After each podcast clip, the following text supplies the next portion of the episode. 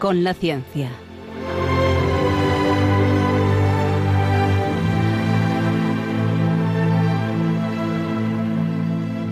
Dirigido por Javier Ángel Ramírez.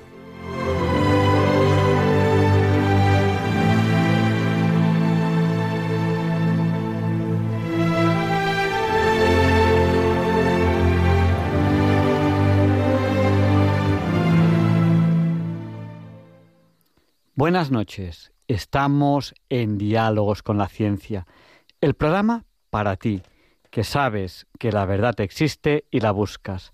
En Radio María, gracias a Dios, todos los viernes en sus dos primeras horas. Hoy tenemos un programa muy intenso. Vamos a tener muchísimas secciones. A ustedes les va a encantar.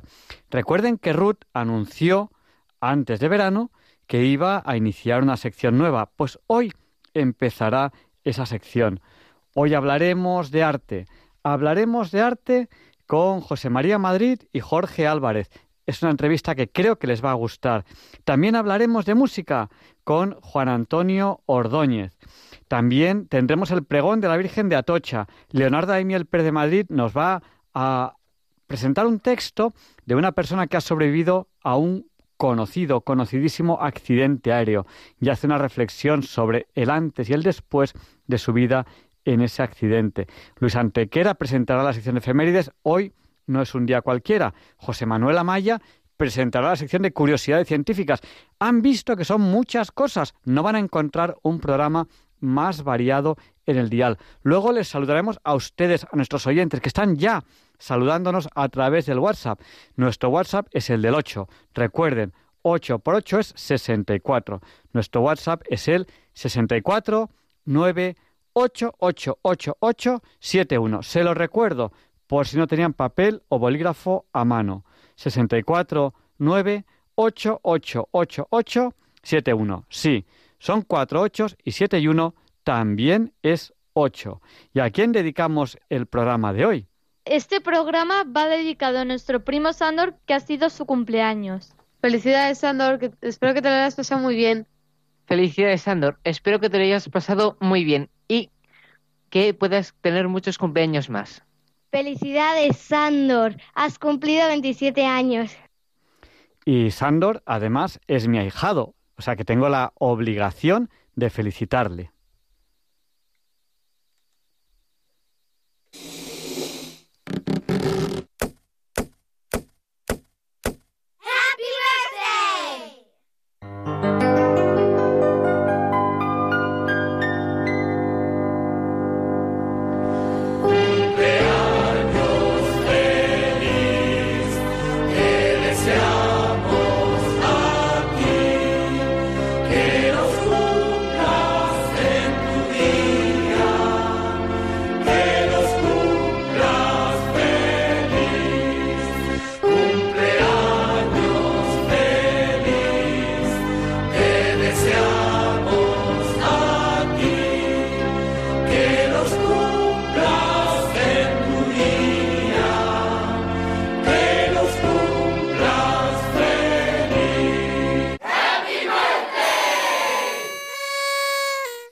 Pues Sandor, que cumplas muchos años más. La semana pasada hablamos con un miembro de la comunidad circular Elisa, con Antonia Pacios. Ella nos habló de un proyecto muy especial, tres vía, tres juegos para mejorar el conocimiento sobre economía circular. Este juego, que va a ser a través de Internet, va a tener lugar hoy, porque hoy pero no esta noche, sino la noche que viene, hoy viernes, pero la noche que viene, es la noche de los investigadores. Y para repasar un poco de qué habíamos hablado, tenemos hoy aquí a Anabel, que también ella es miembro de esa comunidad circular Elisa. Buenas noches, Anabel. Buenas noches, Javier, y buenas noches a todos los que nos escuchan. Así es, hoy vengo a contarles un poco sobre la Noche Europea de los Investigadores y sobre la comunidad circular ELISA que está organizando una actividad muy interesante en el marco de este evento. Bueno, pues cuéntanos un poco qué es la comunidad circular ELISA y cuál es eh, este evento eh, que, vamos, lo, contamos la semana pasada. Pueden escuchar el podcast. Se acababa la inscripción esta semana, pero dado que muchos oyentes se inscribieron y conocidos oyentes, pues lo vais a prolongar solo para nosotros. Sí, hemos recibido una gran acogida de inscripciones a este evento, así que hemos decidido abrir las inscripciones hasta el día de mañana, hasta las 3 de la tarde, para darles tiempo para que se puedan inscribir, contarles a sus familiares y se animen a participar. Esta actividad está abierta a todo el público, sin importar la edad, y los animamos a, que se inscriban. Pero bueno, antes de esto, les voy a comentar quiénes son los que están detrás de esta actividad y cómo la estamos organizando. Esta actividad nace dentro de la comunidad circular ELISA, que forma parte de la Alianza Europea de Universidades. Esta comunidad circular ELISA está conformada por docentes, eh, por estudiantes y por todas las personas que se encuentran vinculados o tienen un interés por la economía circular. Lo que buscamos desde la comunidad es que los alumnos y, las personas que conforman la comunidad desarrollen competencias y habilidades para enfrentar retos sociales y cívicos. Y el nexo que nos une a todos nosotros es la economía circular.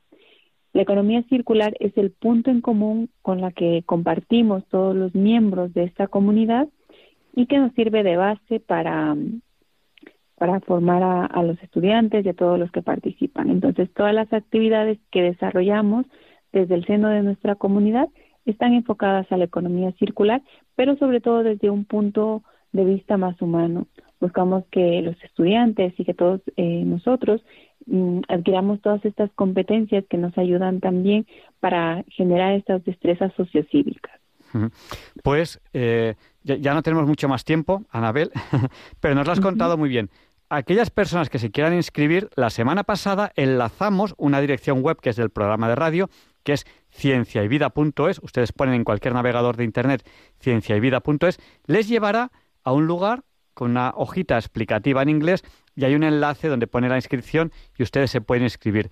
El evento es en inglés. El evento es en inglés. Está está pensado especialmente para estudiantes de grado y máster. Si tienen algún familiar o amigo que estudie grado y máster, muchísimo mejor. Se ha inscrito alguna persona de instituto que tenía mucho interés y por supuesto se le ha aceptado. Eh, pero en principio está pensado para personas de grado y máster. Es en inglés, pero es un inglés muy sencillito. Yo voy a participar y mi inglés es Yes Very Well Fandango y voy a participar. Así que no se asusten porque eh, como no hay que hablar, eh, hay que es un concurso, hay que escuchar y hay que responder a preguntas dan, a través del ordenador, pues, pues es un inglés fácil, sencillo de, leer y de escuchar y de entender. Eh, les animo a que se inscriban ustedes, sus familiares y sus amigos interesados en la economía circular. Cienciayvida.es. Anabel, te tenemos que despedir ya, porque tenemos que seguir con el programa que hoy está muy apretadito. Ya ha pasado la hora Bond, las 007, y solemos empezar la entrevista a esa hora y ya ha pasado. Despídete como consideres oportuno. Ok, muchas gracias a todos ustedes y nuevamente invitarlos a que participen de Trivia, que es un juego para mejorar el conocimiento y sobre todo concienciar sobre economía circular y van a aprender mucho sobre reducir, reutilizar y reciclar. Así que están todos invitados. Nos vemos mañana. Tenemos una, una cita de 5 a 7 de la tarde. Yo les reto, mi, usuario será Javier Ángel, les reto y a ver quién me gana. Seguro que, hay mucha gente que me gana, pero bueno, vamos, les reto a ustedes también a que, a que lo intenten. Muchísimas gracias, Anabel, un abrazo. A ti, Javier Ángel, muchas gracias. Y sin más demora, vamos a pasar ya a la entrevista de la semana, que siempre empieza con esta sintonía.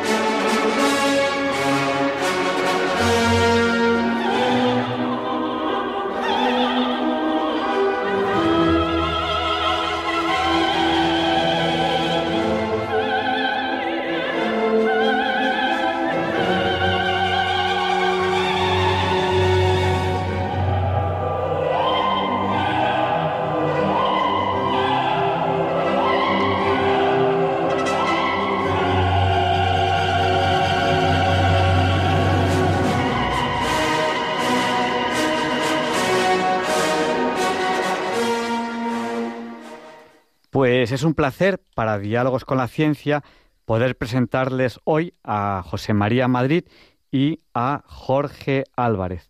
Eh, bueno, ellos hacen eh, muchas cosas. Jorge Álvarez es gerente de la Fundación Podmodermia y es profesor de historia en la Universidad San Pablo CEU. Eh, José María Madrid trabaja en muchos temas de arte. Con él hemos hablado muchas veces para hablar de pintura. buenas noches, José María. Buenas noches. Y buenas noches, Jorge. Muy buenas noches, ¿qué tal? Bueno, pues vamos a ser breves porque hoy el programa de radio está muy apretadito, pero hoy estáis aquí porque va a haber una exposición única en España de pintura, yo casi diría hiperrealista. Vosotros la habéis llamado realismo, pero yo he visto el vídeo que está en YouTube de esta exposición, que ahora os diréis si queréis cómo lo podemos buscar, y parecen fotografías, es pintura, es increíble eh, esta, esta pintura que yo casi tildaría de hiperrealista. ¿Por qué esta exposición como homenaje al realismo? Pues mira, eh, os comento, como pintor y enamorado del arte, he, luchado desde hace 20 años para impulsar este estilo. Me considero un activista o activista del arte. Creo firmemente en este estilo y considero que en esta exposición lo que se va a ver es verdadero arte. Creo que ya estamos más que hartos del fraude que a menudo vemos en ferias, como el patético ejemplo del plátano pegado a la pared de Mauricio Catalán en la edición de Art Basel de Miami Beach. Ante cosas así, creo que nos sentimos engañados y burlados. Por, eh, por este motivo creé en su día la plataforma Marca Arte España y organizo cada año un concurso de pintura realista en Madrid. Esta exposición se enmarca dentro de mi activismo artístico. Es una muestra representativa de diversos tipos de realismo y donde también están representadas diversas técnicas. En esta exposición tenemos a 16 importantísimos artistas y un total de 38 obras.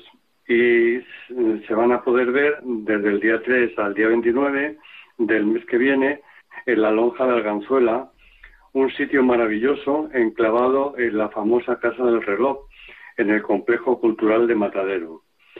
Y si me lo permites, voy a decir eh, los nombres de los, de los artistas participantes. Sí, sí, porque eh, además eh, son artistas que no son cualesquiera. O sea, cuando uno ve estos nombres son impresionantes. O sea, desde luego, yo no me lo voy a perder. Y además he invitado a gente para que lo vaya a ver porque va a merecer la pena. No se lo pierdan. Incluso si no viven en Madrid, plantéense en visitar Madrid en octubre para aprovechar y ver también esta exposición. De verdad que merece la pena. Pues mira, te voy a decir los artistas participantes. Son Ana Muñoz, Carlos Muro, Cristian Avilés, Diego Canca, Eduardo Naranjo, Esther de la Puebla, Javier Aizabalo, José María Madrid, que soy yo, Josefina, Josefa Medina, Juan Fernández, Julián Maroto, Luis Javier Gallá, Manuela, Manuela Iglesias, Mercedes Ballesteros, Miguel Ángel Margalló y Soledad Fernández. Nos hubiese gustado eh, que hubiesen intervenido más, pero claro, eh, todo depende del sitio. Y el sitio ya no nos permite meter más obras ni más artistas. Eh, pero entre, los artistas que has dicho, aquí hemos entrevistado a algunos a Radio María y solamente voy a dar un dato. Aquí hemos entrevistado a algunos, no voy a, decir nombres, si quieres los digo, pero no, voy a decirlos. Eduardo Naranjo, por ejemplo. Por ejemplo. A ver.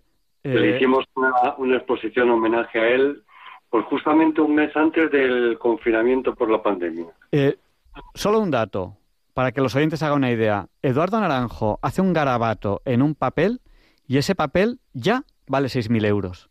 Ya imagínense lo que un cuadro de, Eduardo Naranjo hiperrealista. Es algo de verdad impresionante. Hicimos un programa especial sobre Eduardo Naranjo aquí en Diálogos con la Ciencia.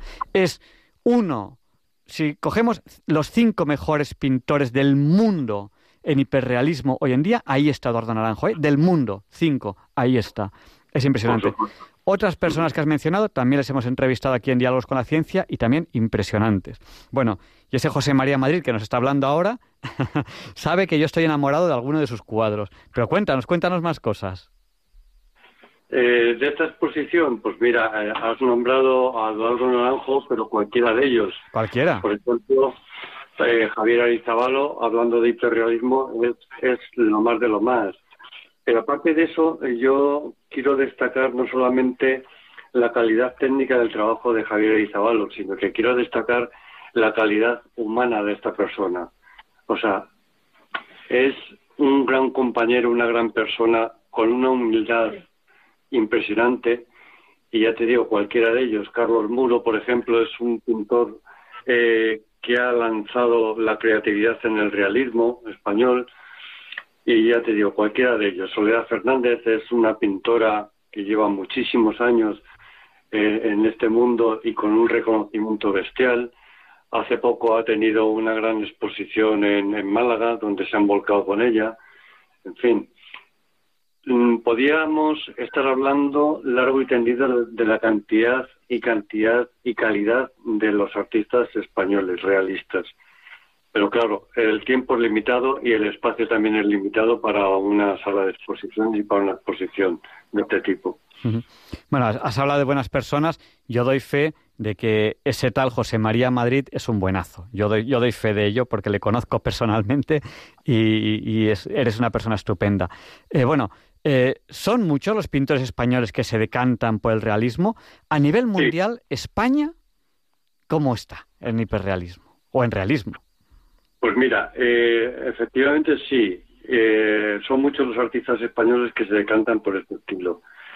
Y esto se puede comprobar de nuevo por las redes, en las escuelas de arte, a través de las convocatorias y concursos de pintura. Eso, por ejemplo. Por otra parte, resulta sorprendente que en el siglo XX los profetas del arte dijeran que la pintura de Caballete había muerto y resulta que está más viva que nunca. Hoy hay más pintores que si sumáramos todos los habidos en todos los siglos anteriores. A título informativo, estos agoreros son, entre otros, Marcel Du- Duchamp y Danton, agoreros del arte del siglo XX. Todos los estilos se comportan como seres vivos. Nacen, crecen, se multiplican y mueren. Lo mismo ocurre con los movimientos artísticos. Y cuando estos dan muestras de cansancio, se generan otros.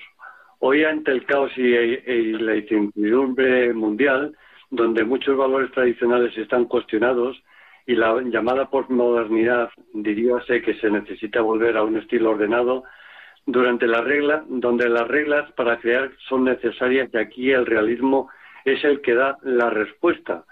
La- es, la que, es el que da la respuesta, pero no solamente ahora, lleva muchísimos siglos dando esa respuesta. Y es, es un realismo totalmente vanguardista.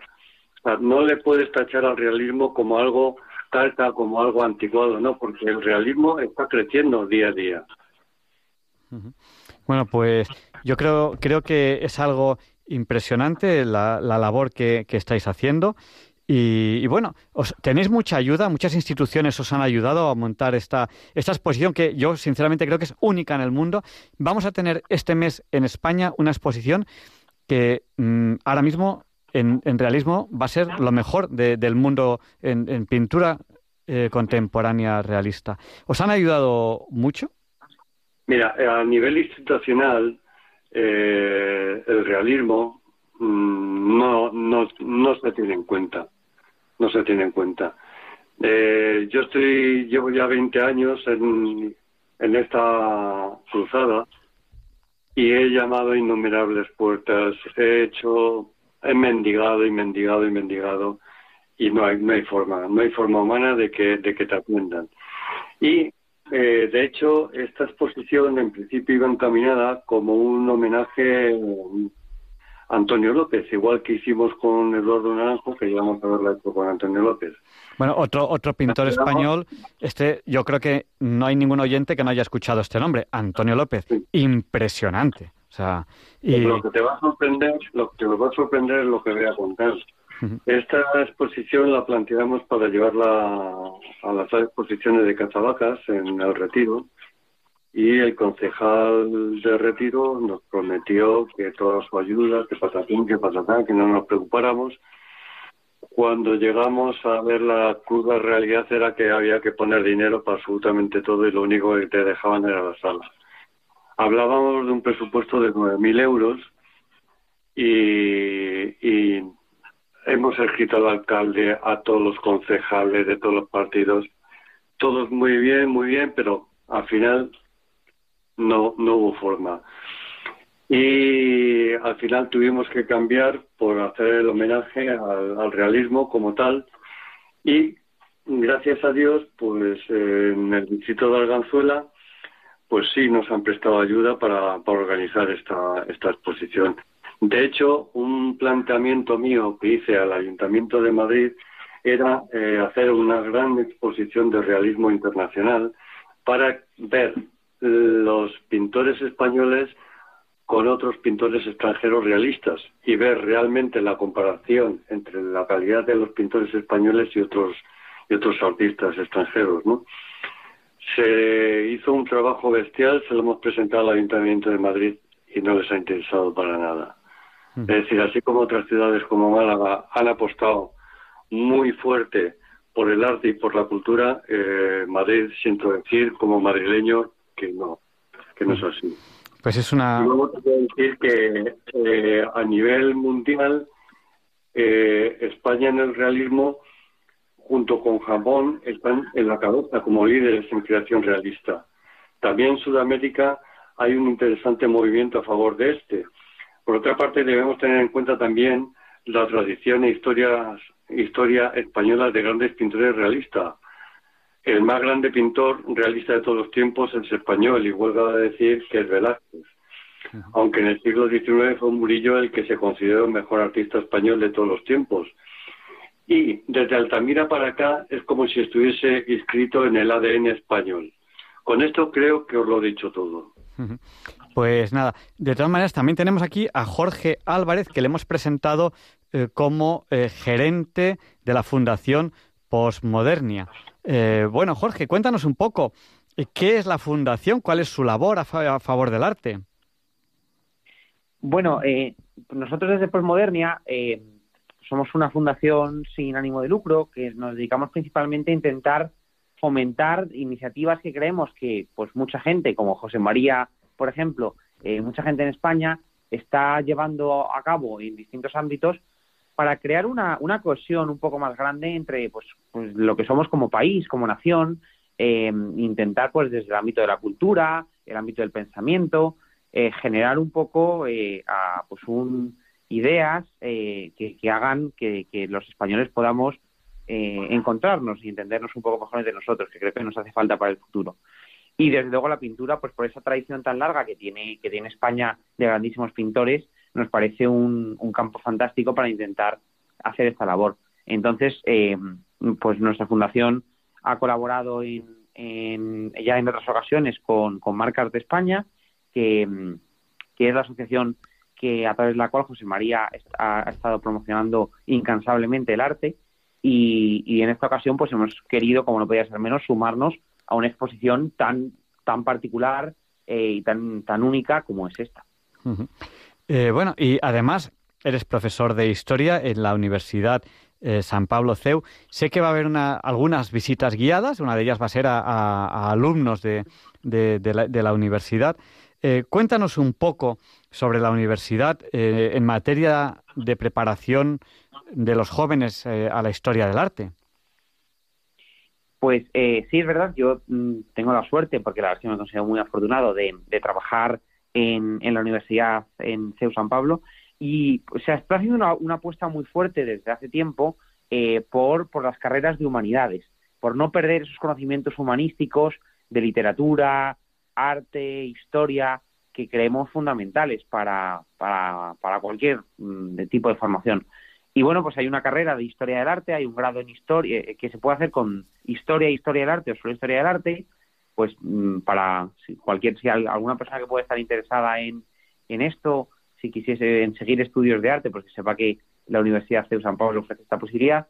Y, bueno, pues damos historia del arte desde, desde sus comienzos, desde el arte eh, prehistórico, eh, a través de todas sus distintas manifestaciones hasta, hasta las, las expresiones artísticas más contemporáneas. Y es aquí donde a la universidad le interesaba pues colaborar con los grandes pintores que están haciendo arte hoy en día, como son los que van a estar en la exposición de, este que empieza la semana que viene.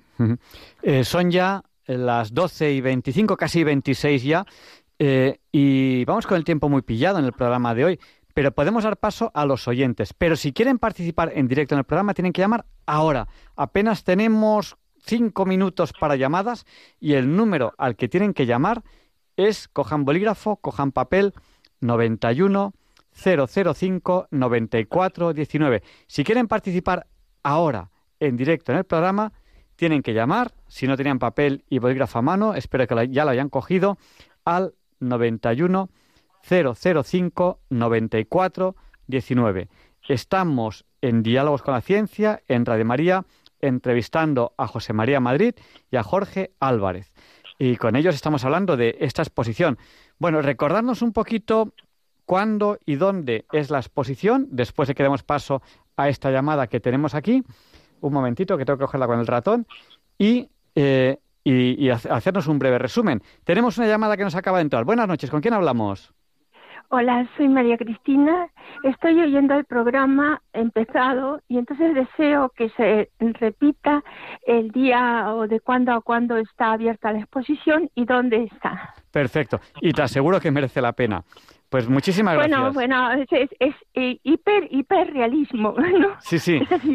Muchísimas gracias, buenas noches. Te va a sorprender, ¿eh? Yo he visto ya en YouTube algunos de los dibujos, he asistido a eh, otras exposiciones eh, que ha organizado, bueno, entre otros José María Madrid, lo, organiza un equipo, no lo organiza él solo, y te aseguro que son impresionantes, ¿eh? Impresionantes. Eh, bueno, nos has llamado al 91 005 94 19, aún podemos atender alguna llamada más. Bueno, y José María, Jorge, recordarnos dónde, cuándo es esta exposición y algún detalle que consideres oportuno. Pues mira, es en la lonja del Ganzuela, que está eh, enclavada en el, lo que es la Casa del Reloj, famosa, en el complejo de Matadero.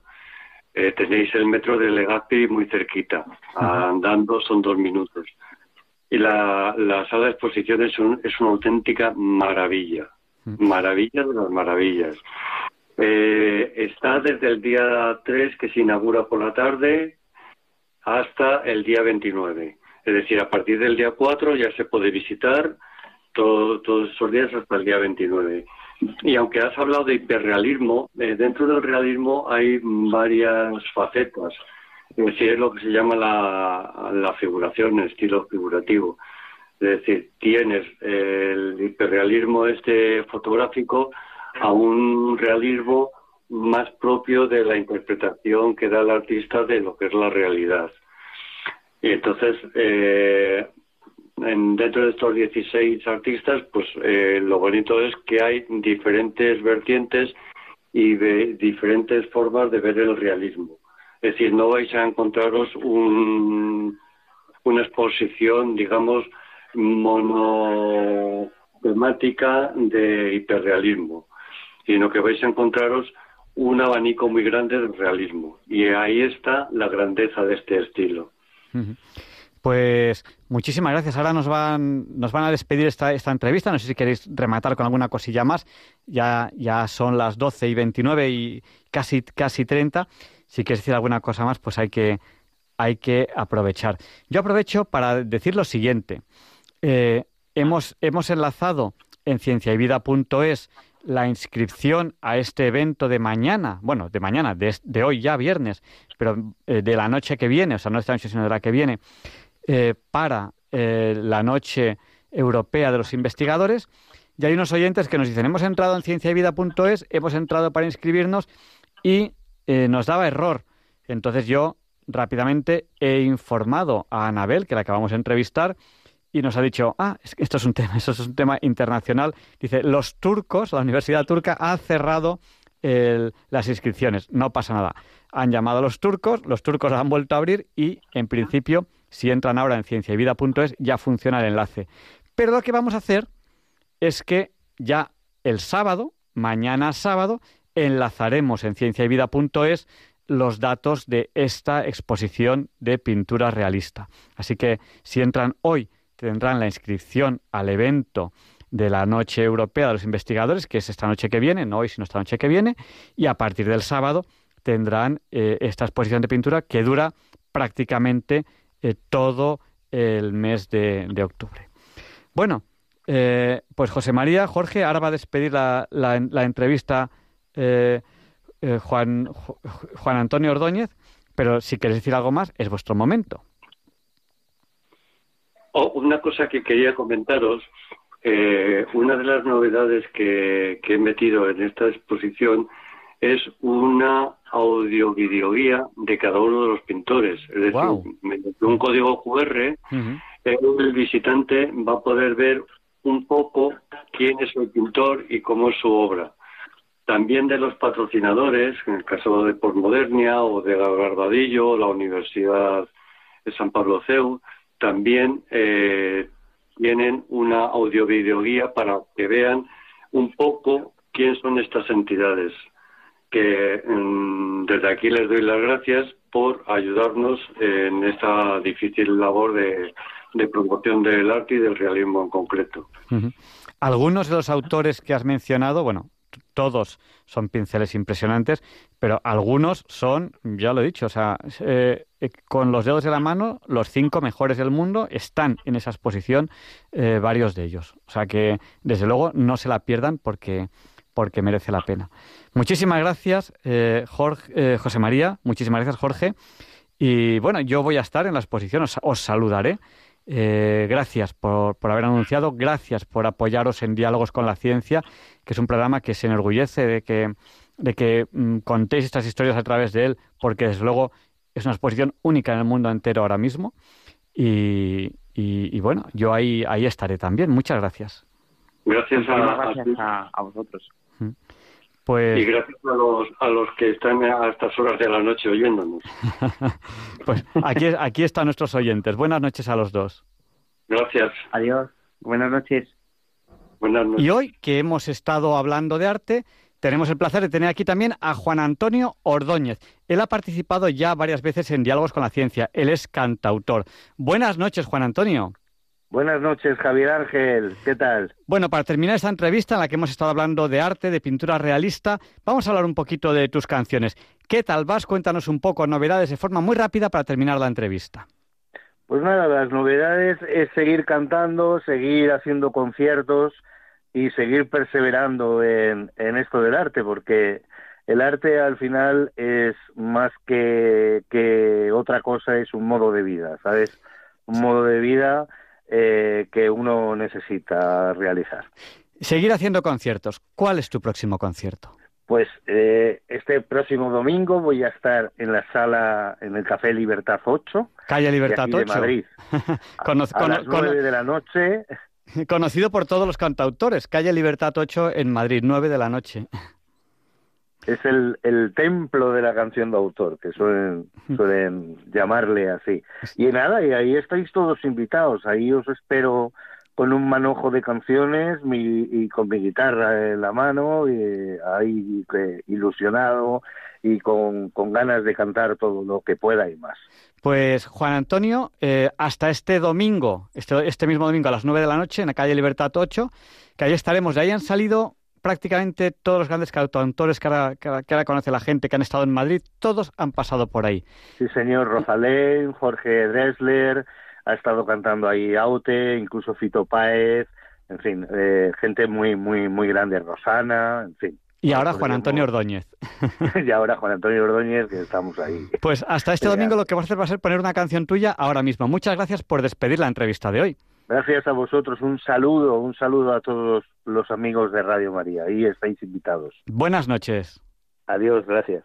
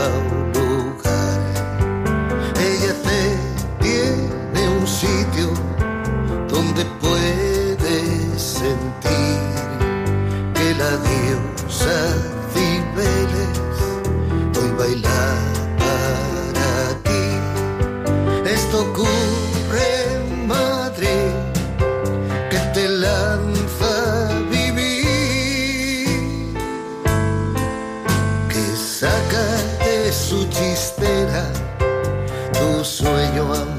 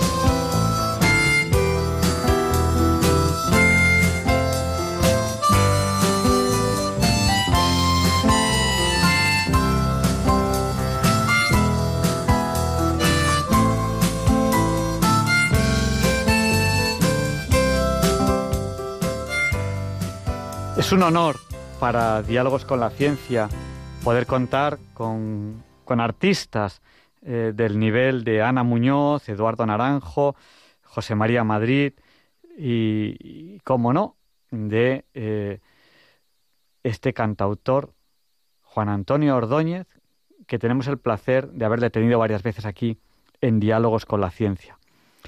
Porque Diálogos con la Ciencia es un programa de ciencia, tecnología, arte y actualidad. Y vamos allá. Ustedes nos están saludando muchos a través del WhatsApp. Nuestro WhatsApp, se lo recuerdo, es el 64 71. Se lo repito, por si no tenían papel o lápiz a mano. 64 71. Nos ha saludado Susana de Palafoils, Raúl de Santander, Carla desde Azores, Carmen y Pepe de Santander, Vanessa de Madrid, que se está recuperando de una operación y nos ha contado que ahora pues ha cogido COVID. Pues mucho ánimo, Vanessa, mucha fuerza, estamos a tu lado. Rafael del Puerto de Santa María, Rosario de Sevilla, Inma de Zaragoza, Pepe y María Ángeles de Sevilla, Belén de Valencia, que nos cuenta que tuvo una pequeña desgracia familiar hace poco. Nuestro más sincero pésame, estamos a tu lado, porque así somos la familia de Radio María, nos apoyamos unos a otros, ¿no? Falleció su padre. Un abrazo muy fuerte a tu madre, a ti, y nada, vuestro padre estará ya en el seno del Señor. Eh, saludamos también a Vicente de Mataró, a Pilar de Coria, Isabel de Cartagena y bueno, más oyentes que nos están ahora mismo saludando a través de el WhatsApp. Les habíamos prometido antes de verano, antes de verano, que Ruth iba a realizar una sección, eh, una sección que hoy se materializa. Adelante, Ruth, con esta nueva sección para Diálogos con la Ciencia. Muy buenas noches a todos. Yo soy Ruth, tengo 14 años y como os comenté el verano pasado voy a empezar mi propia sección. Me hace mucha ilusión y espero que la disfrutéis.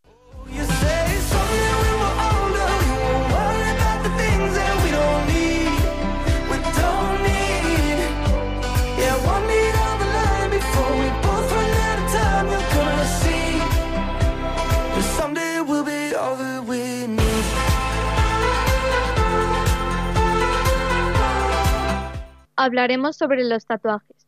Muchas personas se hacen tatuajes y luego se arrepienten y no podían quitárselo de nuevo. Bueno, pues Cristina Álvarez afirma que ahora ha conseguido un método con un láser de alta eficiencia porque antes te lo podías quitar y te quedaban marcas en la piel. Con este láser, Cristina dice que te deja la piel limpia y sin rastro del pasado. Si alguien quiere quitarse un tatuaje, es recomendable que se, que se haya enterado bien antes del proceso y así consultar con profesionales y las tecnologías que utilizarán en este caso. La doctora Merce Campoy, que es especialista en medicina, recuerda la importancia de conocer el procedimiento mediante el que se realizan los dibujos sobre la piel. Explica que al hacerse un tatuaje se daña la piel, dado que se pone en la dermis tinta. Estas partículas son lo suficientemente grandes para que nuestro sistema inmunitario no pueda absorberlas y retirarlas, por lo que el dibujo puede durar toda la vida. Entonces, ¿se podría eliminar un tatuaje o no? Cristina comenta que con el láser envía ondas con energía que rompen las partículas de la tinta. Los macrófagos son células especializadas en la detención. La doctora Campoy dice que no es el láser el que te elimina el tatuaje, sino nuestro propio organismo. El tatuaje no se elimina a la primera vez. Hay que ir a varias sesiones, aunque cada cuerpo de cada persona es distinto, así que también depende del tipo de macrófagos que tenga cada uno. Si sabéis de tatuajes, sabréis que hay distintos tipos de tatuajes, profesionales, amateur, cover, etc. Y cada uno es distinto a la hora de quitárselo. Así, la experta dice que los factores que influyen al decidir eliminarse un tatuaje son el tipo de tinta que usó el tatuador, la zona del cuerpo y la antigüedad del tatuaje. En cuanto más antiguo es, mejor responde al láser. Se considera que a los tres años es reciente y a partir de los cinco es antiguo. Si es un tatuaje con color es más difícil de quitar que si es solo con tinta negra. El doctor Donis Muñoz, dermatólogo, añade la dificultad de eliminar los colores del tatuaje es depende del láser que se haya utilizado. Los colores negro, azul oscuro y rojo oscuro son más fáciles de borrar. Sin embargo, los colores más claros como el amarillo, azul claro o blanco son más difíciles de eliminar. El doctor Muño dice que el color rojo puede provocar algunas reacciones anómadas y efectos no deseados. Por eso se suele decir que el negro es mejor. Esto significa que no te esto no significa que no te puedas tatuar con rojo. Yo no soy una experta. ¿Cuánto tiempo se necesita y cuántas sesiones para que se elimine por completo el tatuaje? Pues para eliminar un tatuaje entre la primera sesión y la siguiente es necesario dejar un tiempo. El mínimo es entre 6 y 8 semanas. Se dice que en cuanto mayor tiempo sea entre ellas, se obtendrá mejores resultados, a la vez que se puede necesitar un menor número de sesiones. Otra cosa es la urgencia que puede tener el usuario de eliminar sus tatuajes. De hecho, en ocasiones el intervalo entre sesiones viene condicionado por exigencias de fuerza de mayor, de índole laboral, sentimental, etc detalla el dermatólogo. Después de cada sesión serán necesarias algún tipo de cuidados. La doctora Campoy explica que al final de cada sesión se debe hidratar y hacer algunas curas sobre la piel. Durante los días posteriores utilizan una pomada antibiótica cada ocho horas. Además, hay que tapar el tatuaje para evitar la radiación solar. Es importante que tenga la piel hidratada. El especialista advierte de que pueden producir cicatrices engrosadas, causar infecciones y decoloraciones en la piel y no garantizar los resultados deseados si no es con láser. Por eso, lo más recomendado es que la eliminación del tatuaje sea con láser. Bueno, pues eso ha sido todo. He decidido comentar este tema porque es algo muy de moda hoy en día y ya han empezado algunos tratamientos. Espero que os haya gustado y que me haya explicado bien. Toda la información está sacada del artículo de Pedro Gargantilla. Gracias y buenas noches. Pues. El próximo domingo. Pues muchísimas gracias. Y a continuación, Luis Antequera nos va a dar el pregón de la Virgen de Atocha, que es este próximo domingo. Domingo, primer domingo del mes de octubre, es la festividad de Nuestra Señora de Atocha. Una Virgen, la Virgen de Atocha, importantísima en la historia de Madrid y en la de España, y que sin embargo conocemos muy poco y muy mal. Vamos a hacerlo y lo vamos a hacer de una manera muy original. En verso.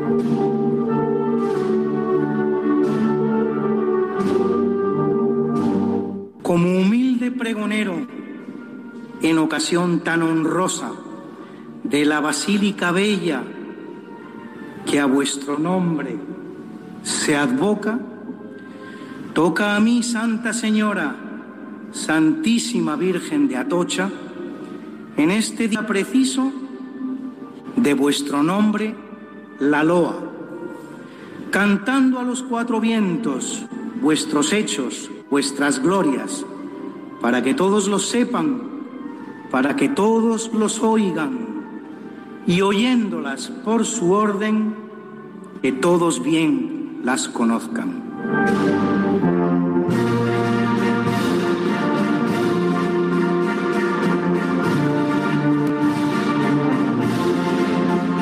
Pues bien, Señora bendita, pues bien, bendita Señora, dicen los más antiguos, que la imagen milagrosa que hoy vemos en esta iglesia de vuestra santa persona los tallara con paciencia y sus manos laboriosas el gran santo Nicodemo, el mismo que en buena hora, según de Juan su Evangelio, el cuerpo inerte y exhausto del Hijo que tanto adoras, de la cruz lo descendiera y en la hora tenebrosa de su cruel crucifixión y su tortura espantosa, embalsamara su cuerpo de mirra y otros aromas y lo cubriera en un lienzo y le diera tumba honrosa desde la cual a la muerte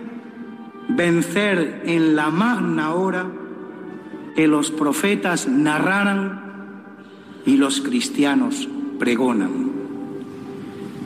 Y también dicen algunos que al ver su imagen preciosa, de mixturas tu carita y de colores tu ropa, pintara ni más ni menos que el que ensalzara la gloria de tu Hijo el Nazareno aquel que pasa la historia por su tercer evangelio y que todos Lucas nombran de sacrosanto recuerdo y de bendita memoria.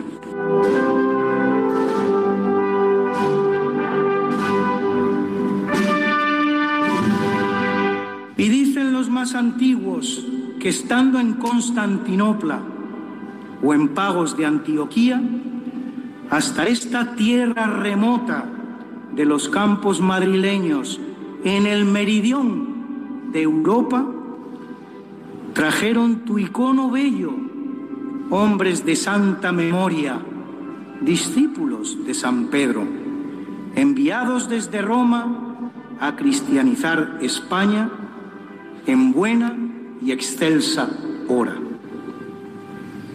Que sí, que no, que tal vez entre vos y yo, señora, que sea cierto o no sea, a quién de verdad importa. Si todos quieren creerlo y a todos les reconforta, pensar que así acontecieron en su momento las cosas, ¿quién soy yo para negarlo? ¿Quién es nadie en esta hora para intentar demostrarnos que no sea cierta la historia?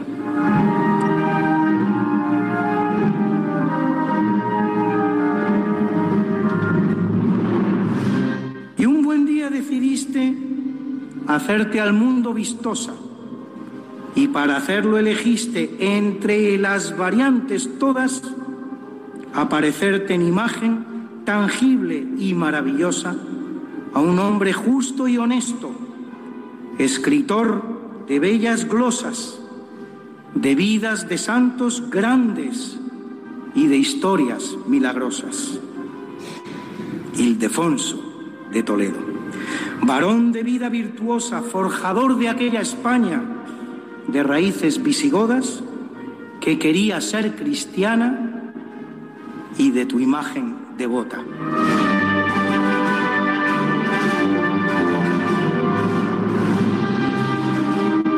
Y así un buen día cualquiera, esa tu estatua preciosa, de cara tostada y bella, en madera primorosa, en la que ofreces al niño una manzana sabrosa, junto al río Manzanares los madrileños te portan.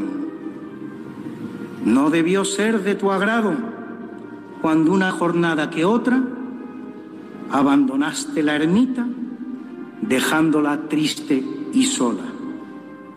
Qué susto aquel pobre alcalde, Gracián Ramírez lo nombran cuando al ir a visitarte como hacía a todas horas, cada día por la tarde, con las piernas temblorosas y el aliento contenido entre llantos y zozobras, comprueba que ya no está en la ermita la que es su señora. ¿Qué ha pasado? se pregunta. ¿Dónde estás, madre amorosa? y por fin alguien te encuentra en un erial de macollas a las puertas de Madrid, lleno de zarzas y hojas y de altos y firmes juncos que algunos llaman atochas y otros los llaman espartos, que ambos son la misma cosa. Elegida como sede por tu sagrada persona para reinar en Madrid como la Virgen de Atocha, que dicho es de otra forma la Virgen de los Espartos. Pero corren tiempos duros en las tierras españolas, son tiempos de reconquista y de dominancia mora que del apóstol Santiago hacen peligrar la obra. El infiel se enseñorea de la tierra que un día Roma llamara Hispania fecunda y al Ándalus llaman ahora. Moros atacan tu ermita, juzgando amenazadora tu presencia en estos pagos. Pero Gracián y sus tropas, aquel alcalde que triste tanto te llorara otrora, ¿te acuerdas, Santa María? ¿Te acuerdas, Santa Señora? Defienden con valentía el lugar en el que moras, desde el día que a él viniste, por decisión tuya propia.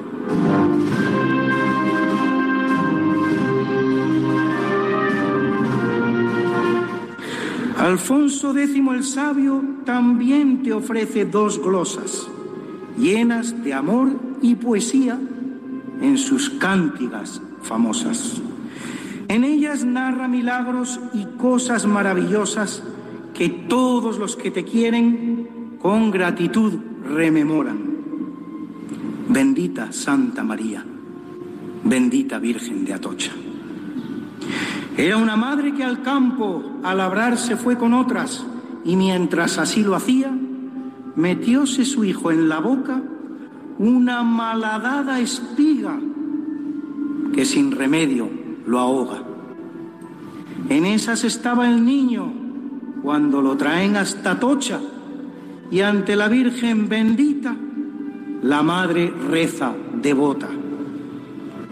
Sé que tú puedes salvarlo, Virgen bendita de Atocha, pues no hay nada que no puedas. Tú puedes todas las cosas. Y al punto ve que del niño por el costado le brota la espiga que lo ha matado. Niño y madre juntos lloran. El niño ha resucitado, la Virgen Santa de Atocha.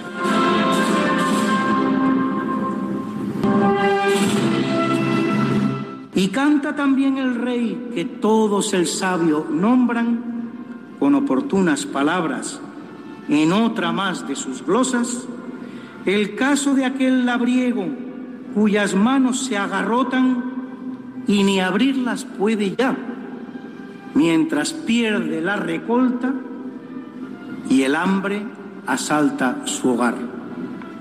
Ante la Virgen de Atocha confiesa sus mil pecados y al punto el labriego nota que se han abierto sus manos.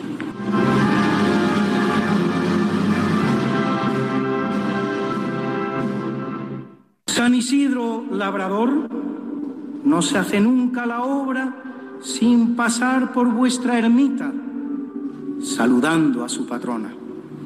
Y quiere un día la parca realizarle una encerrona y mientras está en el campo trabajando con su esposa, María de la Cabeza, que trabaja por dos mozas, el hijo que tiene ambos a un pozo se cae de brozas y no es posible sacarlo.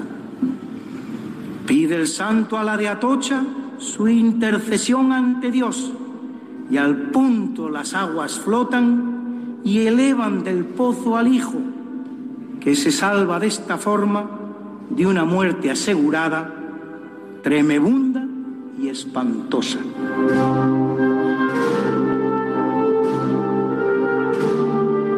Y el fénix de los ingenios de la rima y de la prosa, don Lope de Vega y Carpio, también ante vos se postra. Y en unos versos sencillos, con respeto te menciona de tu humildad admirado. No quiso montes cerrados, ni peñas de Francia altivas a nuestros ojos esquivas, sino atochas y sembrados.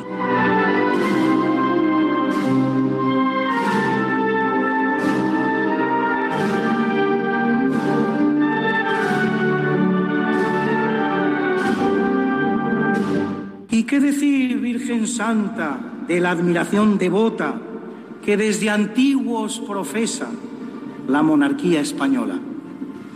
El gran Felipe II, señor de un tercio de Europa y de más de medio mundo, en el que el sol no se ocasa, jamás Madrid abandona sin postrarse unos segundos a los pies de su patrona.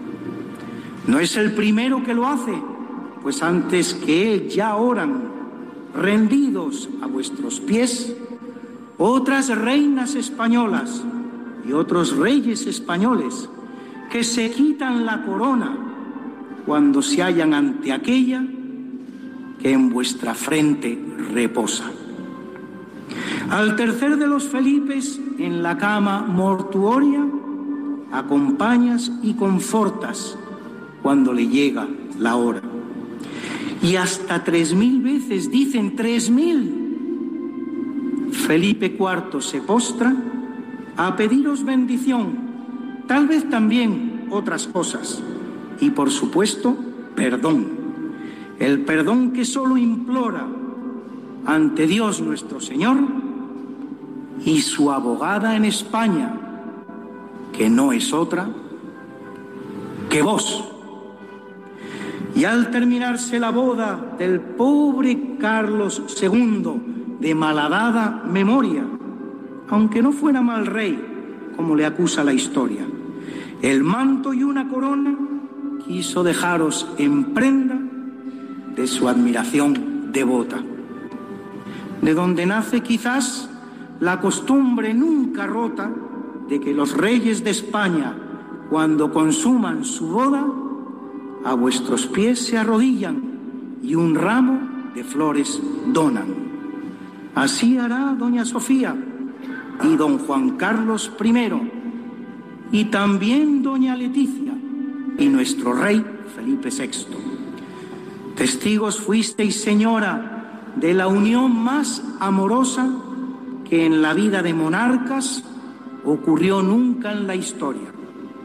La que uniera a don Alfonso, duodécimo del nombre, con su prima más hermosa, de las Mercedes, María. Y hace no tanto ante vos se han presentado gozosas, apenas recién nacidas, la princesita de Asturias y la infantita Sofía, a la que Dios en su gloria a las dos de larga vida y también feliz reinado cuando así Dios lo disponga. De España su protectora y de todo el nuevo mundo y de Madrid su patrona, porque así lo quisisteis vos, os declara la corona. Y cada vez que sonríe a las tropas españolas en algún lugar del orbe el sabor de la victoria, nunca falta un rey de España para ofreceros, señora, el honor de la batalla y el laurel de la victoria.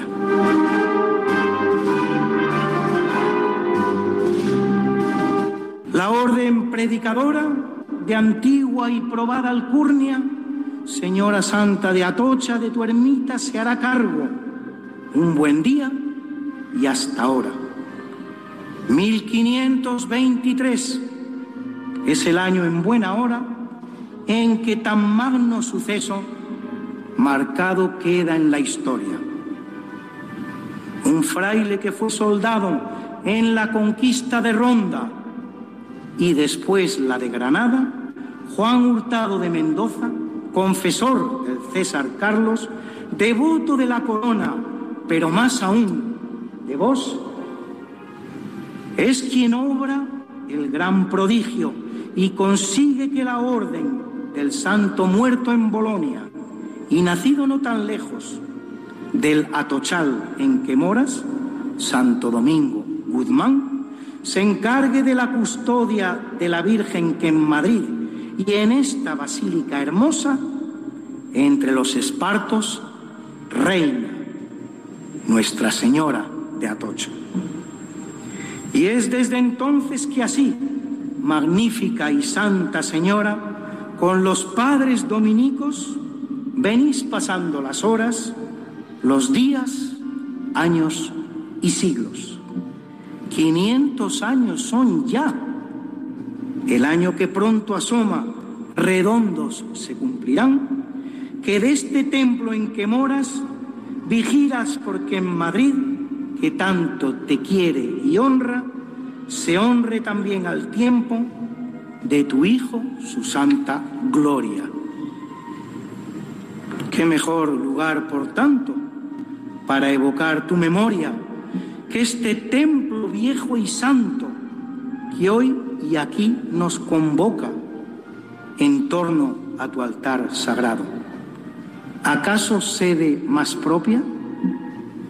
Así pues, gritad conmigo desde este campo de atochas, todos juntos, mis amigos, con voz fuerte y poderosa, que se oiga en todo Madrid y la tierra atrone toda. ¡Que viva Nuestra Señora!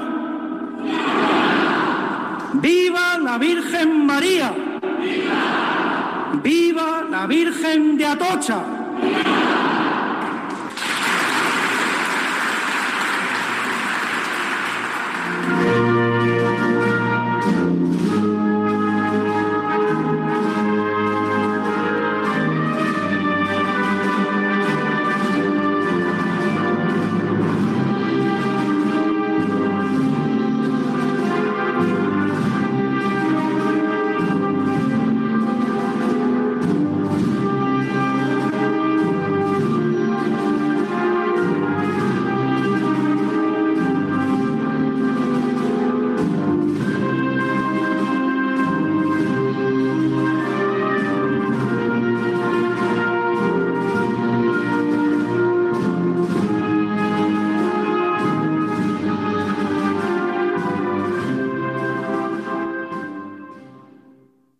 Este fue el pregón que tuve ocasión de pronunciar en la Basílica de Nuestra Señora de Atocha el pasado jueves 22 de septiembre.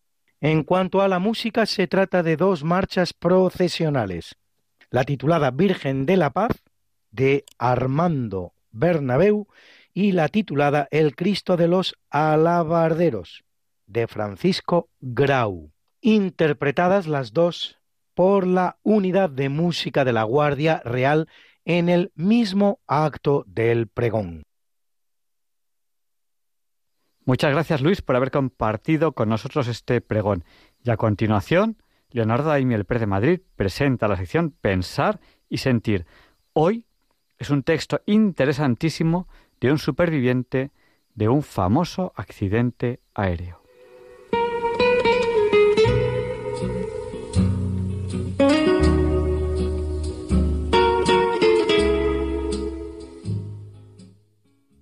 Buenas noches, queridos oyentes de Radio María. Soy Leonardo Daimiel y celebro estar de nuevo con ustedes. Seguramente recordarán un episodio muy singular que tuvo lugar en el año 2009, cuando un avión de pasajeros aterrizó de emergencia en el río Hudson. Acuatizó, sería mejor dicho en este caso. Ocurrió en Nueva York, justo al lado de Manhattan. Y digo episodio singular porque no me gusta decir impactante, y menos cuando se trata de accidentes aéreos. Ya en su momento, este hecho tuvo una gran repercusión mediática. Incluso se realizó una película titulada Sully, dirigida por Clint Eastwood, que protagonizó Tom Hanks en el papel del piloto Shirley Sallenberger, a quien amistosamente llaman Sully. Su pericia consiguió que no hubiera víctimas mortales ni en la tripulación ni en los pasajeros. El más famoso de esos 154 pasajeros se llama Rick Elias, que posteriormente contó su experiencia en las famosas charlas de TED. Para quien no lo sepa, TED es una organización norteamericana sin ánimo de lucro dedicada a las ideas dignas de difundir. Algún día les hablaré más de ello. Rick Elías relata lo que le pasó por la cabeza cuando se dio cuenta que el avión en el que viajaba se iba a estrellar. ¿Qué pasó por su mente mientras el avión caía? Aquí les traigo un resumen de lo que dijo. Imaginen una gran explosión cuando estás a 900 metros de altura. Imaginen un avión lleno de humo. Imaginen un motor haciendo clac, clac, clac, clac, pues suena aterrador. Bien, yo tenía un asiento único ese día. Estaba sentado en primera fila, asiento 1D. Era el único que podía hablar con los asistentes de vuelo. Así que de inmediato les miré y dijeron, no hay problema, probablemente hemos chocado con algunas aves. Hacía tres minutos que habíamos despegado y el piloto ya había cambiado el rumbo del avión. Se podía ver Manhattan.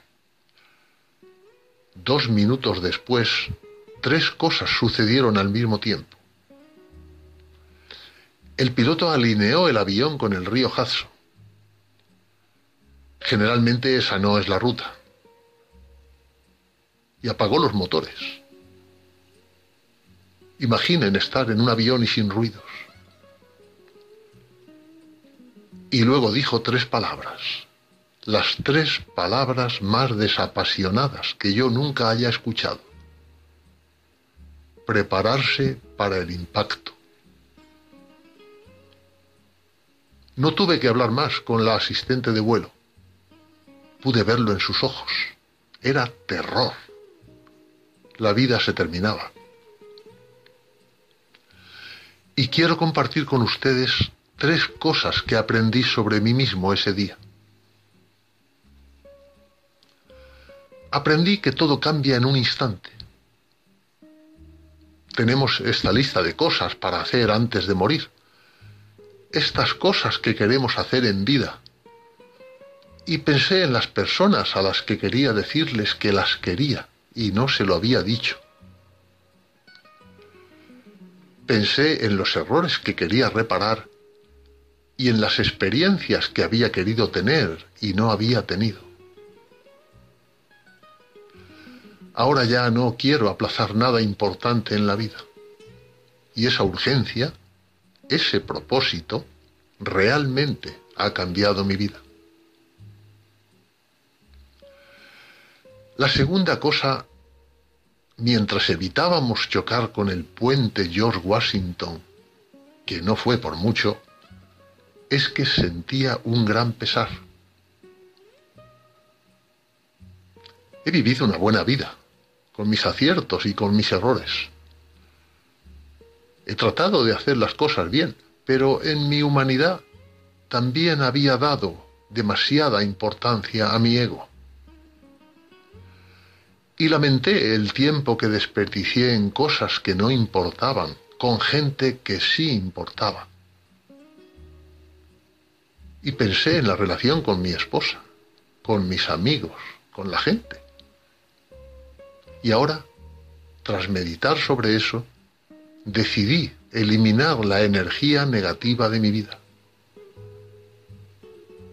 Mi vida ahora tampoco es perfecta, pero es mucho mejor. En dos años no he tenido ni una pelea con mi esposa. Ella se siente de maravilla, y yo también. Ya no trato de tener razón. Elijo ser feliz. Lo tercero que aprendí es que morir no debe dar miedo. El reloj mental va descontando. 15, 14, 13. Y, y ves el agua aproximarse. Y dices, por favor, vuela. No quiero que esto se rompa en mil pedazos. Pero mientras bajábamos tuve la sensación de que morir no da miedo es casi como que hemos estado preparándonos para ello toda la vida. Realmente fue muy triste. No me quería morir. Amo mi vida.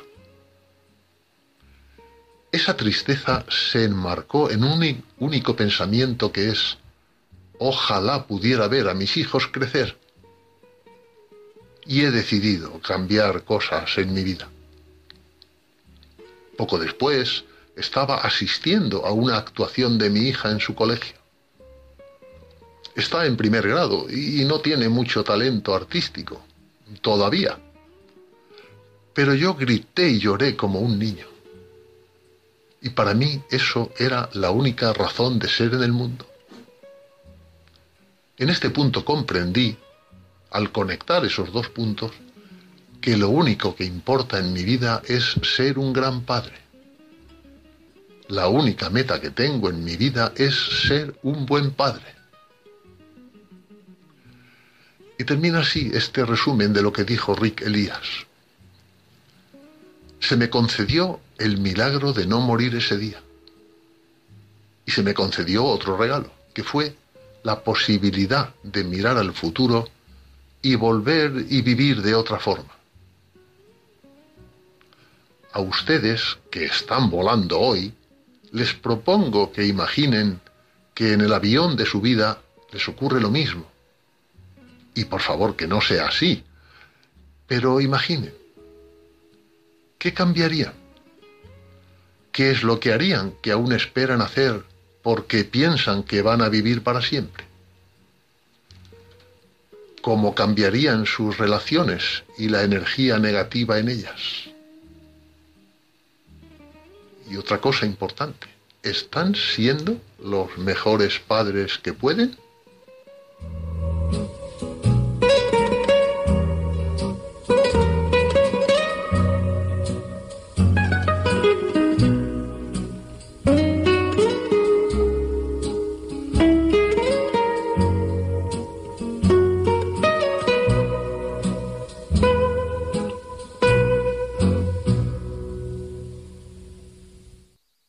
Y a continuación, Luis Antequera nos explica por qué no es hoy un día cualquiera. Gracias, Leonardo Aimiel Pérez de Madrid, por este texto que nos ha hecho pensar y sentir. And whatever you've got to do, I'd be so happy to be doing it with you.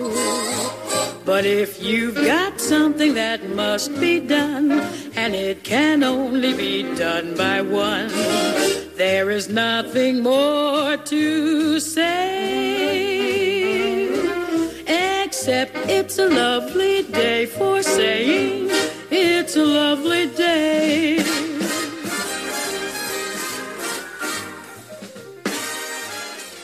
No, Javier Ángel, no dilectos compañeros de Diálogos con la Ciencia, no, queridísimos oyentes de Radio María. Claro que no es un día cualquiera, ningún día es un día cualquiera y este 30 de septiembre que nos disponemos a comenzar ahora mismo, tampoco porque en fecha tal, pero del año 1399, nieto de Eduardo III, muertos sus tres hermanos mayores sin sucesión, y tras derrotar a su primo Ricardo II de Inglaterra, Enrique de Lancaster es proclamado rey de Inglaterra como Enrique IV por el Parlamento inglés.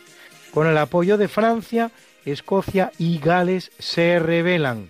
Los escoceses serán derrotados en 1402, los galeses en 1409. Enrique perseguirá la secta preprotestante de los Lolardos y su reinado dura 14 años, hasta su muerte en 1413.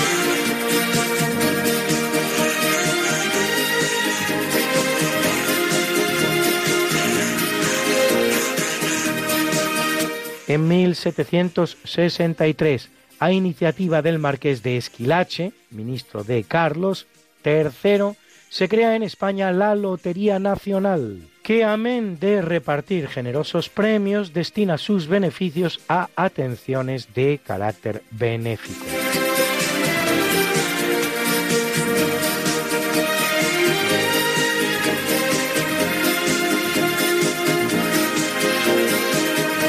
En 1813, en el marco de la que el propio Bolívar denomina guerra total, que dará lugar a todo género de atrocidades, como el asesinato de hasta 2.000 españoles fuera del frente, entre los cuales los médicos, enfermeras y enfermos de un hospital, a los cuales hubo que llevar al paredón en camillas, tiene lugar la batalla de Bárbula, cerca de Nahuanagua, con la victoria de Bolívar frente a las fuerzas realistas. El triunfo allana el camino a la llamada Segunda República de Venezuela.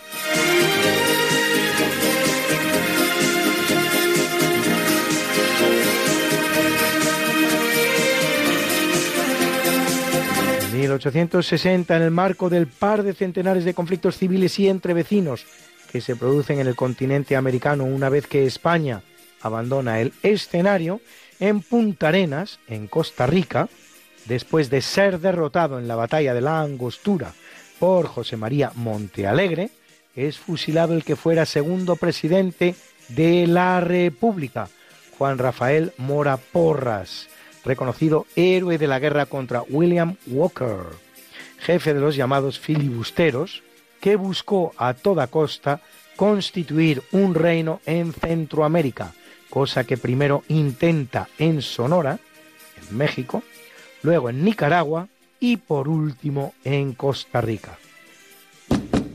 Luis, Luis, Luis. ¿Qué pasa, Mariate? ¿Les has recordado ya a nuestros oyentes lo de nuestro programa? Hija, qué susto, pues no, la verdad. Pues hay que hacerlo, Luis. Sí, amigos, porque todos los jueves a las 5 de la mañana, Luis Antequera, que es mi marido y esta servidora, estamos de nuevo con ustedes contándoles más y más historia, pero historia de la buena, con mayúscula. En el programa Esta no es una semana cualquiera, y con la mejor música.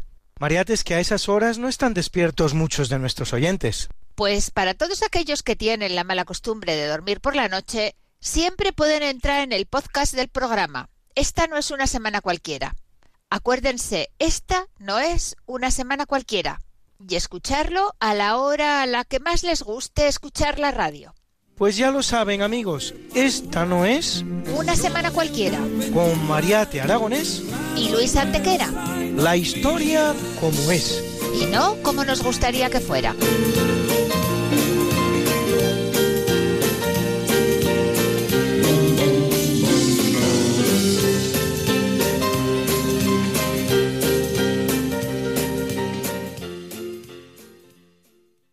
En 1919, en el estado de Arkansas, en Estados Unidos, tiene lugar la llamada matanza de Elaine, en la que son asesinados entre 100 y 200 negros que, dirigidos por Robert L. Hill, fundador del sindicato Progressive Farmers and Household Union of America, se había reunido en una iglesia para obtener la equiparación salarial con los trabajadores blancos, igualmente inmigrantes por lo general, pero de países europeos. El suceso es uno más de los ocurridos en 1919 durante el llamado Verano Rojo, en unas 60 ciudades de los Estados Unidos, dejando varios centenares de víctimas mortales.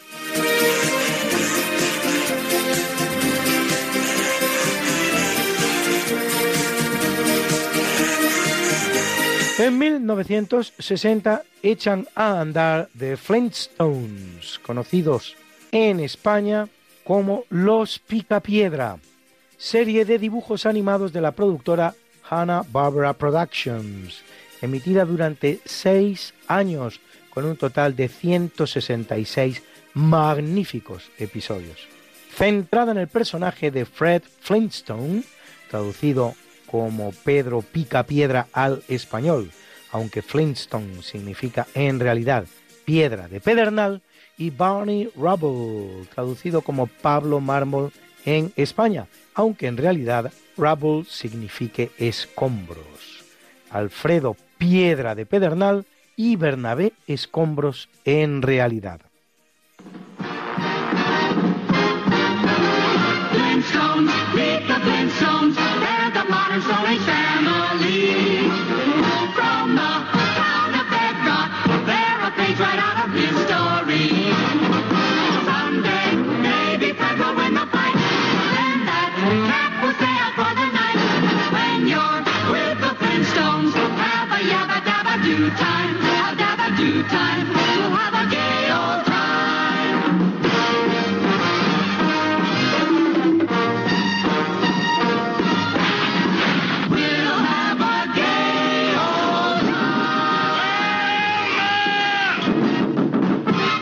En 1986, el servicio secreto israelí del Mossad secuestra en Roma al ex técnico nuclear israelí Mordecai Vanunu, había revelado que Israel poseía bombas atómicas, y lo transporta a Israel, donde será juzgado y condenado a 18 años de cárcel.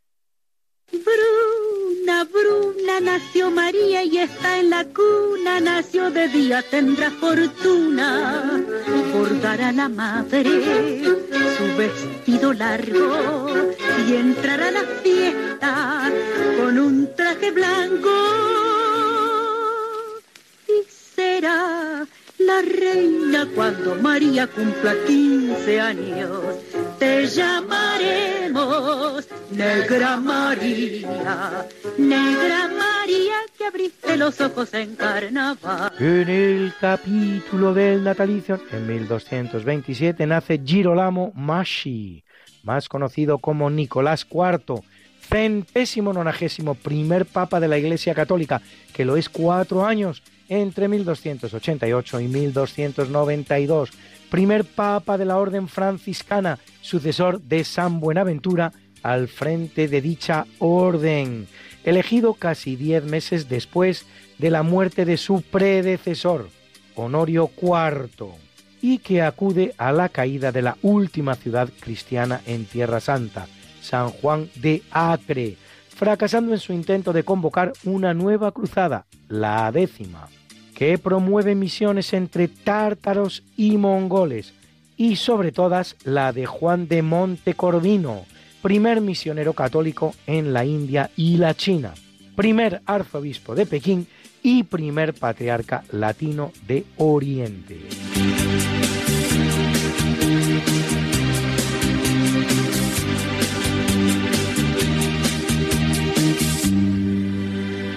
Viene al mundo en 1861 Sofía Casanova, primera mujer española que ejerce como corresponsal permanente en un país extranjero, cosa que hará para el diario ABC en Polonia y Rusia, y también como corresponsal de guerra, cosa que hará durante la Primera Guerra Mundial y la Revolución Rusa. Escribe más de 400 artículos y cuatro libros, y en 1925 se llega a barajar su nombre entre los candidatos al Nobel de Literatura.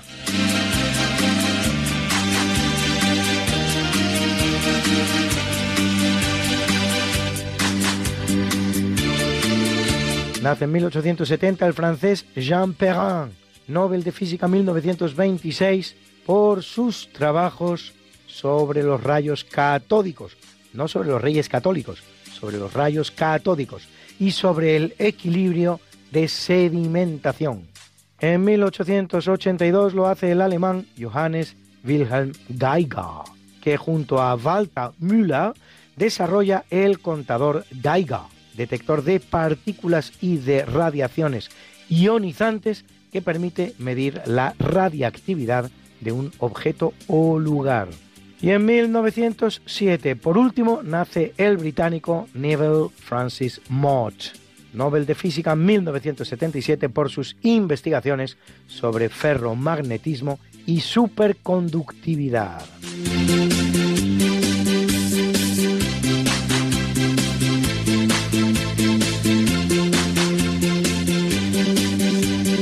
Y ve la luz en 1925 Félix Luna, uno de los grandes escritores e historiadores argentinos, autor de cientos de obras sobre la historia de su país, entre las cuales Breve Historia de los Argentinos o Soy Roca. Sobre la figura del presidente Julio Argentino Roca, el más determinante de todos los de la nación, que completa la integridad territorial del país y pone las bases de su prosperidad económica del primer cuarto de siglo. Félix Luna es también el autor de la letra de una canción tan emblemática como Alfonsina y el mar.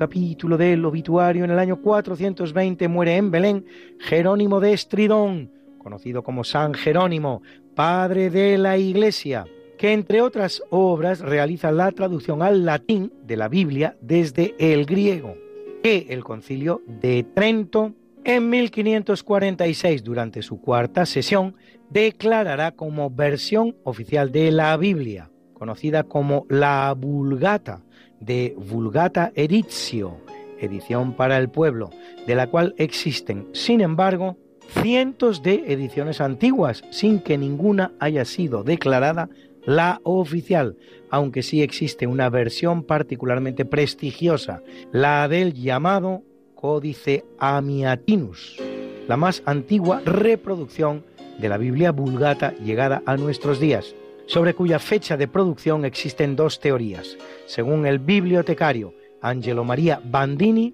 del siglo XVIII, su autor sería el abad Servandus, amigo de San Benito de Nursia, y se habría escrito en el monasterio de Monte Cassino hacia el año 540. Según una segunda teoría, habría sido realizado en el reino anglosajón de Northumbria, capital York, en el siglo VIII, por un copista italiano que habría trasladado un ejemplar igualmente italiano y sería un regalo del abad de Monk Wermouth Charrow, San Ceolfrido, al Papa Gregorio II, realizado en el año 716.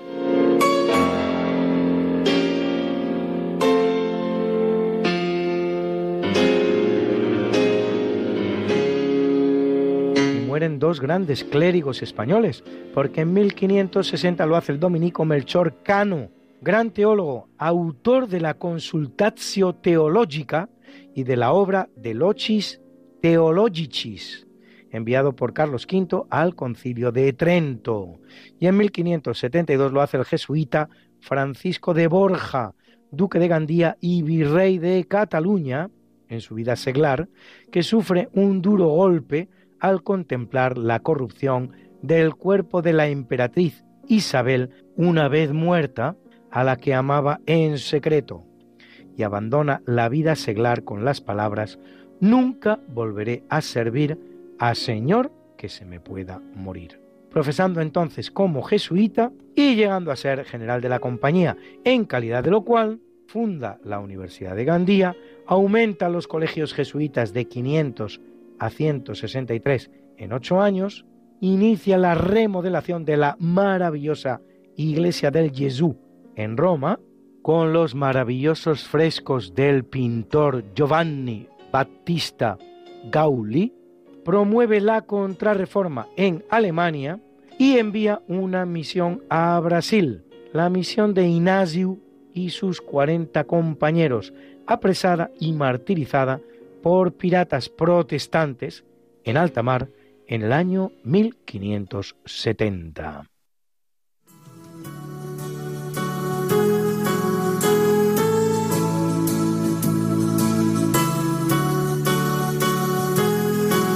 felicitamos hoy a dos guapas entre las guapas. Así, la preciosa actriz norteamericana Angie Dickinson, a la que hemos visto en filmes como Río Bravo y en la serie televisiva La Mujer Policía, que cumple redondos 90, o la actriz italiana bellísima Mónica Bellucci, preciosa en títulos como Drácula de Bram Stoker o Malena y también interpretando a María Magdalena en La Pasión de Mel Gibson, que cumple 58.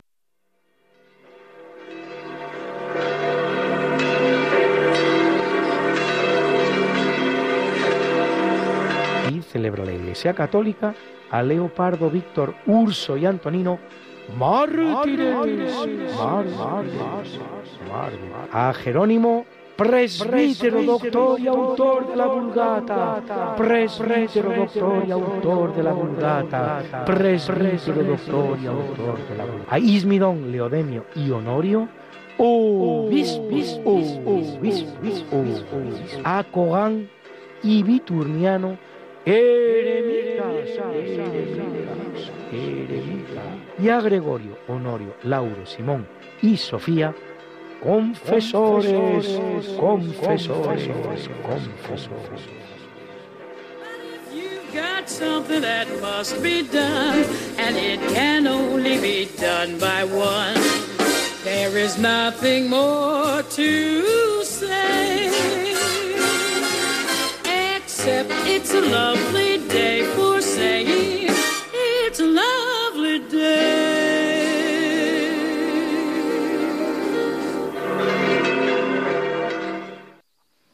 Muchas gracias, Luis, por habernos recordado qué cosas pasaron tal día como hoy, porque hoy, último día del mes de septiembre, no es un día cualquiera. Y ya mañana sábado, porque hoy es viernes, empezaremos el mes de octubre, un nuevo mes de este otoño de 2022. Y a continuación, el profesor José Manuel Amaya nos presenta la sección de curiosidades científicas y después les daré tiempo para que llamen, pero estén pendientes porque tendremos muy poquito tiempo. Si quieren participar en directo en el programa, después de esta sección, apunten el número, tendrán que llamarnos al 91 005 94 19. Estén atentos. Buenas noches. Soy José Manuel Amaya y tengo el gusto de dirigirme a ustedes una semana más para mm, explicarles o contarles, mejor las palabras, una cuestión que se, que se produjo la semana pasada al final de mi intervención, precisamente. Una persona de los oyentes intervino después de mi intervención para preguntar que cómo se había formado la luna. Y entonces mm, yo me quedé pensando y dije, pues una pregunta que es oportuna para hablar de esta cuestión la semana siguiente, es decir, esta. A la pregunta de este oyente respondió de una manera muy certera y muy acertada el director del programa, el doctor Miguel Ángel Ramírez, Javier Ángel, perdón. Javier Ángel Ramírez, y dijo justamente lo que fue la realidad. Fue un impacto de un planeta errante extra mm, en el sentido de que no pertenecía al sistema solar, y entonces, como consecuencia de ese impacto, pues la Tierra se fraccionó y esa fracción se fue al espacio en varias porciones, no en una sola porción, sino en varias porciones, tomando órbita alrededor de nuestro planeta. La respuesta del director del programa fue correctísima y efectivamente eso fue lo que sucedió. Un planeta mm, que no pertenecía al, sistema solar fue el que produjo ese impacto y fue el que produjo este fenómeno. Por lo tanto, quedaron en órbita una porción mayor, es decir, de las varias porciones que salieron de la Tierra como, consecuencia, como consecuencia del impacto, pues una era la mayor de todas y las demás eran más reducidas. Y también aclarar que el extraplaneta que produjo el impacto era de una magnitud muy semejante al planeta Marte, es decir, de dimensiones semejantes al planeta Marte, concretamente. Estas porciones que quedaron orbitando en torno a la Tierra fueron precipitándose sobre el, el pedazo mayor, quedando en definitiva al final dos pedazos, uno mayor y otro un poquito más pequeño. Es decir, quedaron dos lunas, una más grande y otra un poquito más reducida. Pero al cabo de muchos años, la luna pequeñita, la que era más reducida, se precipitó, como era de esperar, sobre el pedazo mayor. Y entonces quedó la luna actual, concretamente, orbitando en torno a la Tierra. Eh, Newton, cuando elaboró su teoría, estudió muy bien la influencia de la Luna sobre la Tierra. Sobre todo en lo que se refiere a las mareas. La Luna tiene una influencia sobre el movimiento de la Tierra, sobre el, movimiento terrestre, regulando la dirección, el eje de la Tierra concretamente. Regula el eje de la Tierra y luego después, claro, lo que acabo de decir hace un momento, produce el fenómeno de las mareas. Efectivamente. Y aquí recuerdo que en una conferencia que yo di ya hace muchos años, eh, cuando eh, el rey Alejandro, Alejandro Magno me refiero, hizo sus incursiones en los países, en, los, en las regiones orientales, observó, con, su, con el ejército que llevaba, observó que las mareas en las regiones orientales eran enormes.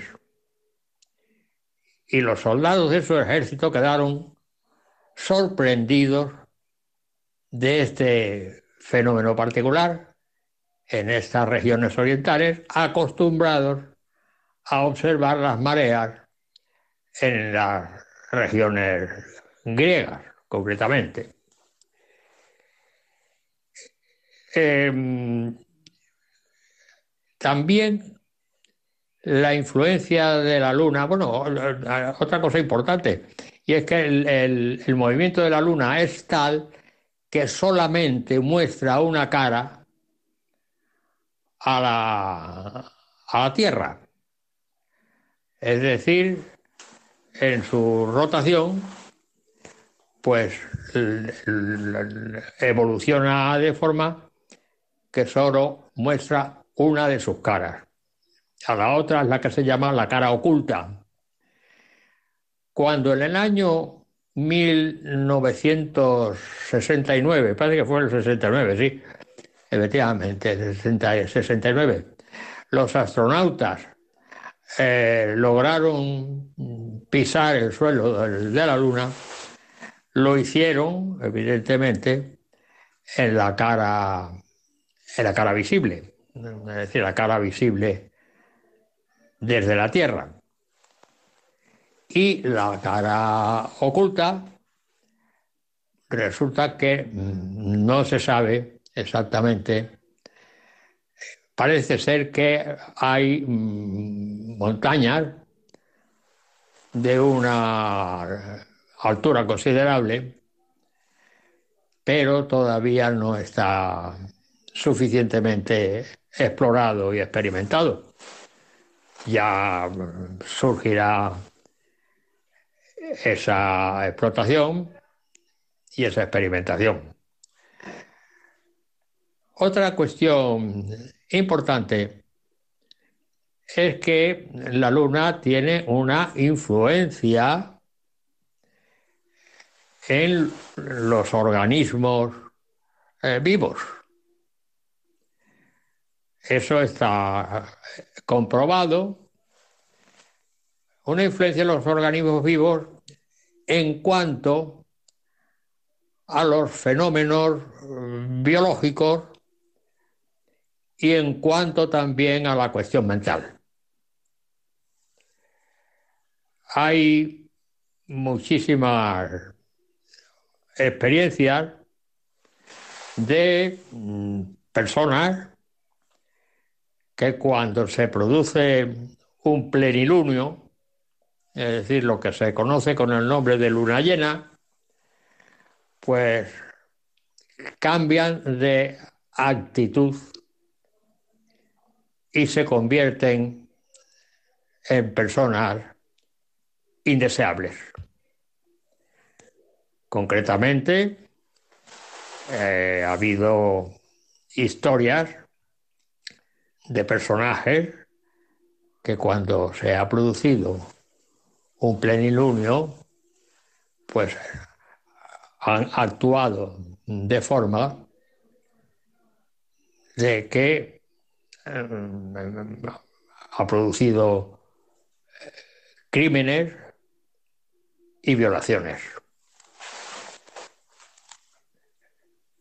Y también hay que destacar en este sentido de que cuando se produce este cambio eh, mental por la influencia de la, luna llena, pues se suele decir que tal persona porque claro, no se producen todas las personas, son ciertas personas, que tal persona cometió tal acto o tal fechoría porque es un lunático.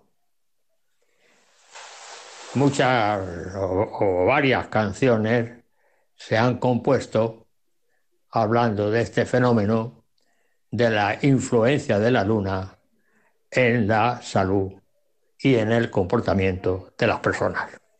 Voy a terminar aquí y eh, espero haberles podido ofrecer esta curiosa narración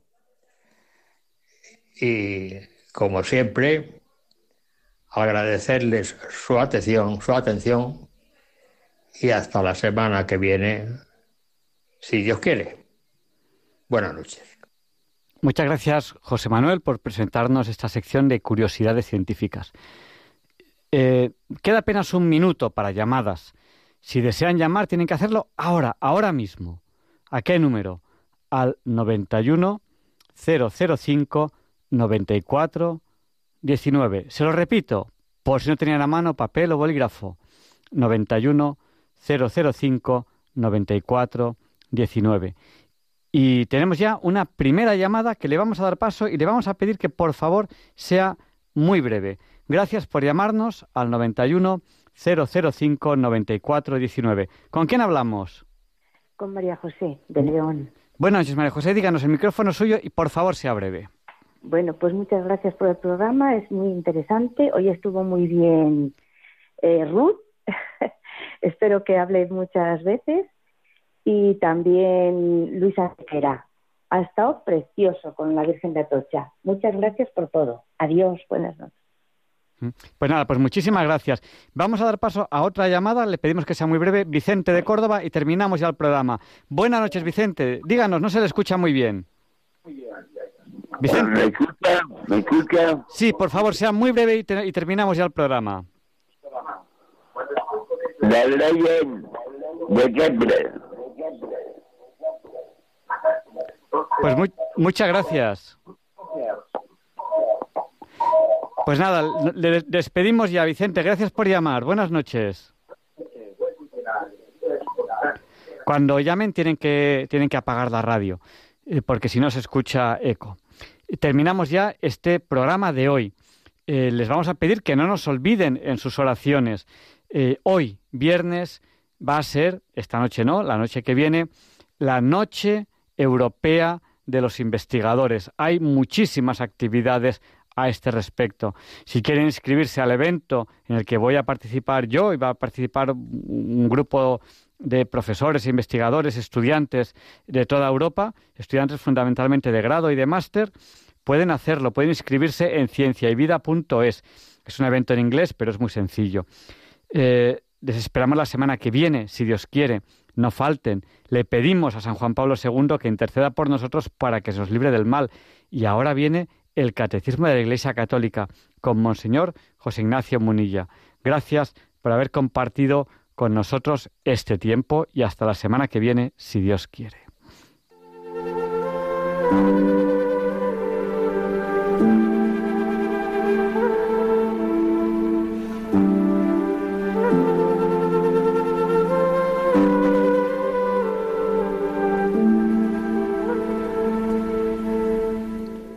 Y así concluye en Radio María el programa Diálogos con la Ciencia. Dirigido por Javier Ángel Ramírez.